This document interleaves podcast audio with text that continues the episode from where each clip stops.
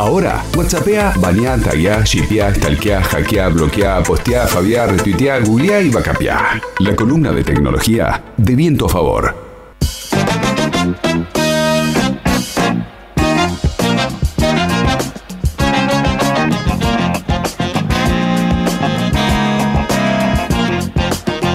Hola, hola Hernán Gil, ¿cómo va? Bienvenido. ¿Cómo andan compañeros? ¿Todo bien? Pero muy bien, disfrutando Bueno, esta tarde de radio con muy, pero muy lindo clima y las ventanas abiertas para ventilar. La, la verdad que sí, realmente, un día espectacular. La semana pasada o la otra vos decías, pero al final cómo el cine viene anticipando un montón de cosas, ¿no? Eh, y me quedé pensando en eso, sobre todo por algo que, que estuve viendo el fin de semana. Y realmente, por supuesto, cuando hablamos del cine y hablamos de la ciencia ficción, por un lado hablamos de escritores originales para cine, o sea, gente que escribió directamente el guion y fue una película. Por supuesto, también hablamos de pensadores que luego sus ideas fueron llevadas al cine en forma de ficción. También hablamos de escritores como Philip Dick, como Isaac Asimov, en el caso de inventores como Nikola Tesla, que sus- de sus ideas se nutre el cine para hacer películas y en definitiva plantear quizás seguramente más masivamente, por la particularidad del formato audiovisual, sus ideas. Ahora, lo que es increíble es la cantidad de cosas que el cine viene anticipando. Y arranco desde hace muchísimos años, en 1927, cuando Metrópolis, una película que está designada como Memoria del Mundo por la UNESCO, Metrópolis empezó a hablar de los androides, 1927. Está bien, hablamos de un androide en aquel momento, Hablamos también, por ejemplo, cómo Odisea en el espacio, la película de 1968, presentaba una especie de tableta o de iPad, de lo que sería en el futuro, por supuesto. En aquel momento se llamaba Newspad. Y de estos hay un montón de cosas. Impresora 3D, como el caso de Star Trek en 1966, cuando directamente imprimían una bandeja de comida en un par de segundos y ya estaba lista a través de lo que hoy entendemos como impresora 3D. Y así un montón. Vehículos autónomos como Minority Report y otras tantas, las videollamadas, aquella idea que tenía Nikola Tesla de poder ver y hablar con una persona en cualquier parte del mundo que empezó a tener forma a través del Skype, hoy lo tiene a través de un montón de herramientas y no solo eso, sino que en cualquier lugar, porque a través del teléfono puede ser en cualquier lugar y en cualquier momento. En el cine estuvo muchas películas como Volver al Futuro, entre otras tantas, y así un montón de cosas muy particulares. Pero además de todo esto también hay cosas conceptuales que el cine ha creado y que realmente en su momento generaban mucho miedo y que se terminó transformando en una realidad. Y te doy un ejemplo y a partir de aquí quiero que, que me acompañen en esto. ¿Se acuerdan de Enemigo Público, aquella película de Will Smith? Sí, Era muy sí. fuerte, muy fuerte en aquel momento, porque Will Smith no se podía esconder porque era un punto rojo, vamos a decirlo así, en el mapa, y que lo veían donde estaba en todo momento. Y en, aquel momento uno pensaba y decía, qué locura no poder esconderte que todo el tiempo sepan dónde están. Bueno, hoy esto es voluntario, porque encima es voluntario a través de Google. De hecho, a muchos les llegará a fin de mes un recorrido por donde anduviste. Hoy somos un punto, en este caso azul, porque Google usa esa terminología, un punto azul voluntariamente dando vueltas por el mundo.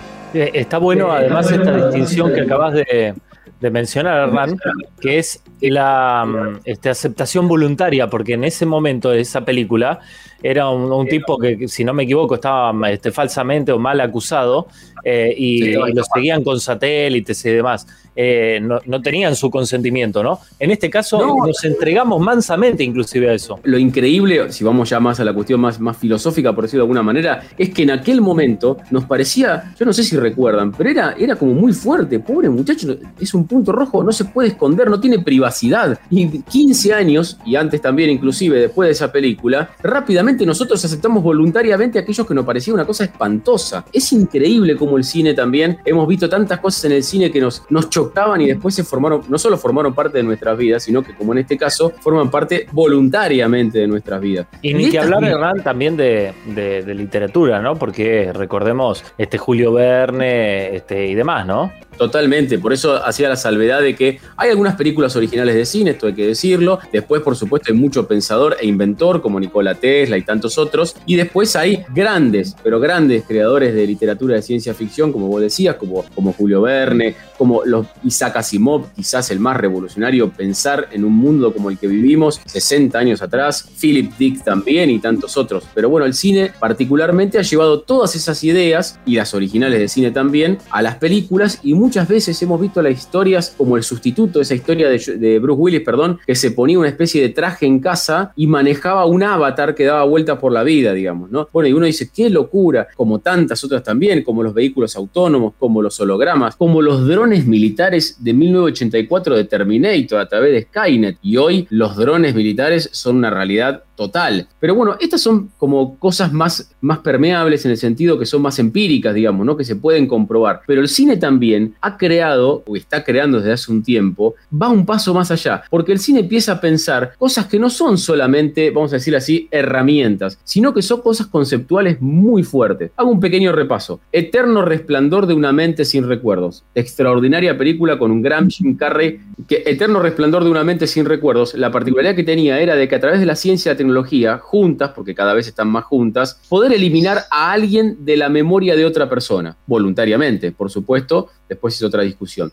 Después tenés El Origen, la película de Christopher Nolan, que lo que planteaba era básicamente algo bastante parecido, pero era poder cambiar la decisión de una persona metiéndose en su subconsciente y cambiar una cosa para que después, cuando llegue el momento de tomar una decisión, tome otra. Muy fuerte realmente, por supuesto que todavía no llegamos a ese punto, pero fíjate cómo el cine lentamente, y estoy hablando de dos películas originales de cine, por eso me parece interesante hacer la salvedad, ya rápidamente el cine no solo se plantea, bueno, el día de mañana vamos a tener una pantallita acá que vamos a poder hacer tal y tal cosa. No, va más a la cuestión filosófica. Y en el último año, sobre todo en los últimos meses, hay dos series que las recomiendo, no porque estén buenas, sino por la idea, que se llama Soulmates y The One, las dos en inglés, una en Amazon Prime, la primera Soulmates y la segunda The One en Netflix. ¿Quién copió a quién? Y se supone que Soulmate a The One. Y cuentan esta historia, que para mí es muy fuerte y me parece muy interesante y lo dejo a discusión. ¿Qué pasa si de repente la ciencia descubre que a través de la particularidad del ADN, uno puede saber que un ADN es absolutamente compatible con otro ADN del planeta, solo, solamente con otro ADN del planeta, y es lo que se llama su alma gemela. Y si a eso se le suma la tecnología aportando el Big Data, ¿qué pasa si de repente Juan Curcho se va a hacer de test o el examen, como ellos lo llamen, y le avisa que tal persona en determinado lugar del planeta es su alma gemela? No solo esto, sino que vos te encontrás automáticamente con esa persona y en el primer momento hay un antes y un después. La particularidad es encontrar al, al concepto idílico del amor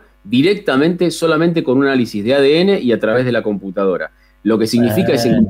El amor, ahí el caso era, digamos, una compatibilidad de otro estilo, de, un estilo este, afectivo. Totalmente, acá es el amor, pero entendido porque la gente se encuentra y en el primer momento se reconoce como la persona que estaba esperando durante toda la vida. Vamos a decirlo así para que se entienda. Ah, ahora entendí. Lo que parece una cosa, primero, por supuesto que todavía nos parece muy lejano. A mí esto de que nos parezca muy lejano, yo te digo, cada vez me parece más cercano. Hago el ejercicio de pensar que está más cercano que lejano, porque esto de que parece lejano, muchas veces la realidad y el poco tiempo, sobre todo este último cambio disruptivo de la tecnología, nos hace pensar en que ya no, no es tan fácil decir qué locura, imposible. Por lo menos esperaría un cachito por las dudas. Pero esta particularidad, y lo que es muy interesante, porque Cine lo está planteando muy bien y se las recomiendo precisamente por esto, porque uno lo está viendo desde el punto de vista de, mirá, esto es mágico. Yo me hago este test y encuentro al amor de mi vida en un instante y no perdí tiempo en Tinder, en nada, que ya de por sí es una revolución en sí misma. Pero lo que plantean, están muy buenas las dos series y las recomiendo en este sentido particularmente, lo que plantean que esa cosa idílica que muchas veces tenemos con la tecnología intrínsecamente, ¿no? Esta cosa de que la tecnología nos presenta esto como más, y vos lo ves y decís, esto es espectacular, pero tiene tantos matices, por ejemplo, uno de los capítulos está centrado en qué pasa con un matrimonio que ya viene de hace años consolidado, que no está roto el matrimonio, está muy bien, pero el concepto de lo idílico que le presenta la tecnología los hace implosionar. Bueno, de estas cosas hay un montón. ¿Qué pasa con, por ejemplo, una persona que no se reconoce a la otra? Bueno, un montón de cuestiones que no quiero anticipar demasiado por si alguien quiere verlo, pero la verdad que el cine nos está aportando, en definitiva, de un tiempo a esta parte, no solamente esta cuestión de, ojo, porque el día de mañana voy a tener una lapicera que se habla con la heladera, sino que nos empieza a hablar más de filosofía que la filosofía misma, y sobre todo al entender que estamos viviendo, como hablamos el viernes pasado, una época en que cada vez menos, por ejemplo, los centennials, como decíamos el viernes pasado, no tienen la posibilidad de no recordar o olvidar. Lo van a recordar siempre, quieran o no, todo el tiempo, a través de los algoritmos y a través permanentemente de las redes sociales que les recuerdan esta foto de hace dos años, este video de hace dos años, y no tienen la posibilidad de no recordar determinada cuestión. Es muy interesante esto, claro, claro que sí. Sí, sí, sí, por supuesto. Eh, y sobre todo esto que cada vez está más vigente, que es la pérdida de voluntad, más allá de que uno tenga esta sensación, ¿no? Y abrimos el comentario cuando hablabas de enemigo público, de alguien que en ese momento estaba obligado, pero que hoy nos entregamos mansamente a eso que antes nos horrorizaba. Pero el contexto también a veces empuja y nos engaña y nos lleva a, no darnos cuenta de, la pérdida de autonomía, pensando que sí la tenemos. La autonomía no la tenemos y esto está planteado muy bien en esto. Este concepto de encontrar el amor verdadero, vamos a decirlo así para que se entienda, típico de película norteamericana, inclusive lleva a gente que cree estar en una relación en la cual confía y está en una relación plena, a ese concepto idílico, dinamitar lo que tiene por lo otro, digamos. Y acá es donde es impresionante esto que hablabas vos de la cuestión voluntaria. Esta falsa sensación de decidir lo que hacemos. Bueno, cada vez es menos, y yo sé que suena muy fuerte y hasta parece decir, bueno, no, entonces nosotros no tenemos nada que ver y somos autómatas. No, tenemos que tomar nuestras decisiones,